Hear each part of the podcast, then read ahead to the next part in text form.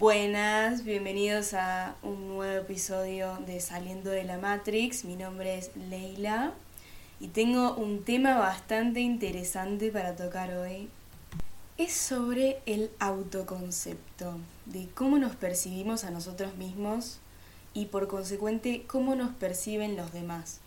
Porque uno a veces piensa que es subjetivo, ¿no? Em, el tema de, de cómo te ve alguien y en parte sí pero también está muy condicionado por cómo nos vemos nosotros, porque nosotros reflejamos eso también. O sea que si yo no soy una persona que tiene confianza en sí misma, que cree que vale la pena, que cree que puede lograr cosas, la gente no lo va a creer, porque primero tiene que nacer de uno. Y bueno, la verdadera inspiración de este episodio fue que estaba mirando TikTok y me apareció eh, una frase que me resonó mucho. Hay que aprender a priorizarse, entre comillas, a ponerse a uno mismo en ese pedestal que suele poner a las otras personas, que suele creer que los demás son mejores, que tienen más aptitudes. No, hay que empezar a tenerse un poquito de fe y decir, yo puedo hacer esto. No es de un lado de narcisismo, sino tratar de ser tu amigo y no tu peor enemigo, ¿no? Como que dejar de criticarse constantemente, porque no te lleva a ningún lado. Por ejemplo, si vos querés lograr un ascenso en tu trabajo, pero no te crees lo suficientemente valioso o inteligente o merecedor de ese puesto, ¿cómo vas a ir a decirle a tu jefe, tengo ganas de que me asciendan? Como que él te va a decir, bueno, ¿y por qué? ¿Por qué crees que mereces este puesto? Y si uno no tiene los pies plantados en la tierra y sabe lo que quiere, sabe lo que merece, ¿qué, le vas a decir? ¿Te vas a quedar ahí parado y... No, porque yo, yo quería, quería un ascenso porque necesito la plata. No, a ver, hay que aprender a valorarse, a valorarte vos, a valorar tu tiempo, tu energía y la forma que tenés de hacer las cosas, porque todos tenemos distintos dones, todos somos buenos para distintas cosas, es imposible que todos seamos buenos para lo mismo, entonces es muy difícil medir, entre comillas, el valor de una persona de esa manera, no está bien. Es como yo puedo ser la peor haciendo cuentas matemáticas, pero me dicen copia este cuadro de Van Gogh y me sale una copia exacta. Yo creo que está bastante estipulado esto, ¿no? De que hay distintas cosas en las que sí o sí uno tiene que ser bueno y si no, no sos inteligente o no vas a poder llegar a ningún lado. Y la verdad que yo siento que todos nos complementamos, como que nadie puede ser todas esas cosas. A mí me ha pasado con muchos trabajos de cosas que realmente no resonaban conmigo, eh, para las que yo no tenía aptitudes, que me bajaron una banda el autoestima, porque yo decía, chabón, no puedo ser tan lenta, no puedo ser tan boluda, como que no sé por qué a todo el mundo le sale tan fácil esto y a mí me cuesta tanto. Pero bueno, después me di cuenta de que así como tenía esos puntos medio débiles, también tenía otros dotes en otras áreas que yo no estaba validando. Pero cuando pude trabajar de lo que me gustaba, de lo que a mí me hacía feliz, ahí me di cuenta de que, claro, o sea, es que mi camino era por otro lado, no significa que yo era un inútil en todo, pero hay que tener cuidado con eso. Y para trabajar el concepto propio hay que trabajar muchísimo las inseguridades, justamente.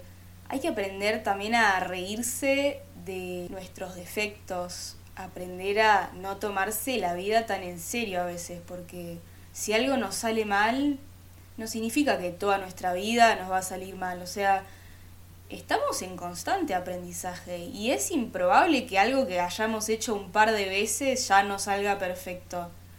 La verdad es que la práctica hace el maestro y la mayoría de la gente que hoy conocemos como profesionales en algo, lo más probable es que cuando empezaron eran malísimos. O sea, rara vez hay alguien que nace con un don y le sale re fácil pero la mayoría de nosotros los mortales necesitamos la práctica, porque empezamos no sabiendo nada y ganando experiencia se aprende, o sea, no hay que tenerle miedo a equivocarse, a que nos salga mal algo, porque es parte del proceso, o sea, cuántos artistas que en sus primeros años eran un desastre cantando, que le apifiaban en todas las notas, que quizá no tenían presencia en el escenario. Pero ¿qué pasa? Cuando a uno le gusta algo, practica, practica y no se rinde nunca y sigue intentando hasta convertirse en lo que son hoy. Porque ¿qué pasa? Nosotros con esas personas vemos nada más los éxitos, pero no vemos todos los palos que se dieron durante el proceso. O quizás sí, en algún documental más adelante. Pero ¿qué pasa? Uno piensa que el resto la tiene fácil y no es así es que las victorias son las únicas que la gente reconoce. Pero todas las veces que esa persona se tuvo que caer y levantar y caer y levantar, como que nadie lo tiene en cuenta eso. Y todos piensan que la fama y que el éxito y que la prosperidad, que todo nace así de un día para el otro y, y no es así. O sea, es un trabajo duro, es noches sin dormir, días de decepciones, llorar y bueno, y así es la vida, o sea, imposible no pasar por todas esas emociones antes de lograr algo. Pero bueno, ¿qué pasa? Eh, según lo que a mí me parece, todas estas personas trabajaron su autoconcepto. Porque si no lo hubieran trabajado, no hubieran seguido insistiendo con lo que ellos querían. A la primera que alguien le decía, no, vos no sos bueno, ellos hubieran dicho, bueno, está bien, me dedico a otra cosa, no sé, estudio para ser contador, estudio... Pero no, o sea, ellos siguieron insistiendo con lo que les gustaba porque ahí van los cabeza dura que saben lo que quieren y que saben que lo van a conseguir. ¿Por qué? Porque saben que ellos lo merecen. Porque saben quiénes son y quiénes quieren llegar a ser. Y tener esa convicción, o sea, te hace la persona más poderosa en este mundo no hay nada que te pare, nada, ningún comentario, ningún hater. Y yo les digo que la verdad vale muchísimo la pena intentar trabajar esto. Y esa seguridad, sinceramente, yo creo que se gana cumpliendo con nuestra palabra. Si decimos que vamos a hacer algo, lo hacemos. Porque ¿qué pasa? Si no, nuestro cerebro se pone cómodo. Y cuando se pone cómodo, empiezas a ser muy permisivo con las cosas. Y es como, bueno, hoy no tengo ganas de ir al gimnasio, hoy no tengo ganas de estudiar, lo voy a dejar para otro día. Total, ya van como ocho veces que digo que voy a hacer esta cosa y no la hago. Entonces, yo sé que no hay consecuencias para esto, porque no pasa nada, porque yo me entiendo y porque necesito descansar y que esto que el otro. Y la verdad que no, a veces hay que ponerse las pilas y ser duro con uno mismo y decir, mira, lo vas a hacer o lo vas a hacer. No te dejas ni siquiera pensarlo, no, no existe una alternativa. Te levantás y vas a hacer lo que tienes que hacer. Y cuando te das cuenta de que podés confiar en vos mismo para cumplir las metas que te propusiste, vas a empezar a notarlo en todos los aspectos de tu vida. Vas a decir, ah, si yo logré todas estas cosas en el pasado, ¿por qué esto no lo podría lograr? O sea, si yo fui cinco días a la semana al gimnasio, ¿por qué no voy a poder un sexto? Y es como que así vas empezando a agrandar esa zona de confort y aprendiendo que lo desconocido no está mal y que puede llegar hasta ser cómodo salir de la rutina. Igual no es solamente en el área del trabajo o en el área de el ejercicio, también se puede eh, adjudicar a muchas cosas. Por ejemplo, en el amor, si yo nunca me creo suficiente, no voy a traer parejas que me valoren. Voy a traer, lo más probable, alguien que no quiera poner el esfuerzo, que quiera que yo haga todo el trabajo, porque si yo no me valoro, voy a hacer lo imposible por mantener esta persona en mi vida, porque voy a decir, oh no, si se va, me quedo solo, nunca más voy a tener a alguien, porque se va a dar cuenta esta persona de que yo no valgo nada, así que tengo que hacer lo imposible para que se quede a mi lado. Y bueno, cuando uno está en esa mentalidad de carencia, lo único que atrae es más carencia. es gente que no sabe amar, que te quiere usar para llenar ese vacío, que quiere que estés ahí para él o ella, para subirse el ego, que realmente no te valora porque vos no te valorás a vos mismo. O sea, si yo tengo, no sé, un anillo que es de oro y que tiene un diamante enorme incrustado, ¿lo voy a cuidar como lo que es, como lo que sale? Si yo lo valoro tanto porque sé lo que me costó, Em, como que lo voy a cuidar un montón y lo voy a querer un montón. En cambio, si me encuentro un anillo tirado de plástico, que está así como medio sucio, no sé qué, ¿le voy a dar el mismo trato que algo que para mí es súper valioso, que tiene también un montón de carga sentimental? No, para nada. Y bueno, con las personas es igual. O sea, si yo voy y le doy el anillo de plástico a una persona, no lo va a valorar tanto. O sea, no va a ver su valor. Porque yo tampoco lo estoy valorando. O sea, capaz que se lo entrego así nomás, se lo tiro. Cambio, si tenés un anillo con diamantes, vas a ir y le vas a decir, mirá, tipo te lo presto, pero cuídalo porque es muy valioso para mí la persona va a reaccionar completamente distinto. O sea, va a decir, uy, no, mira si lo pierdo, no sé qué, lo voy a guardar en un lugar para que esté seguro.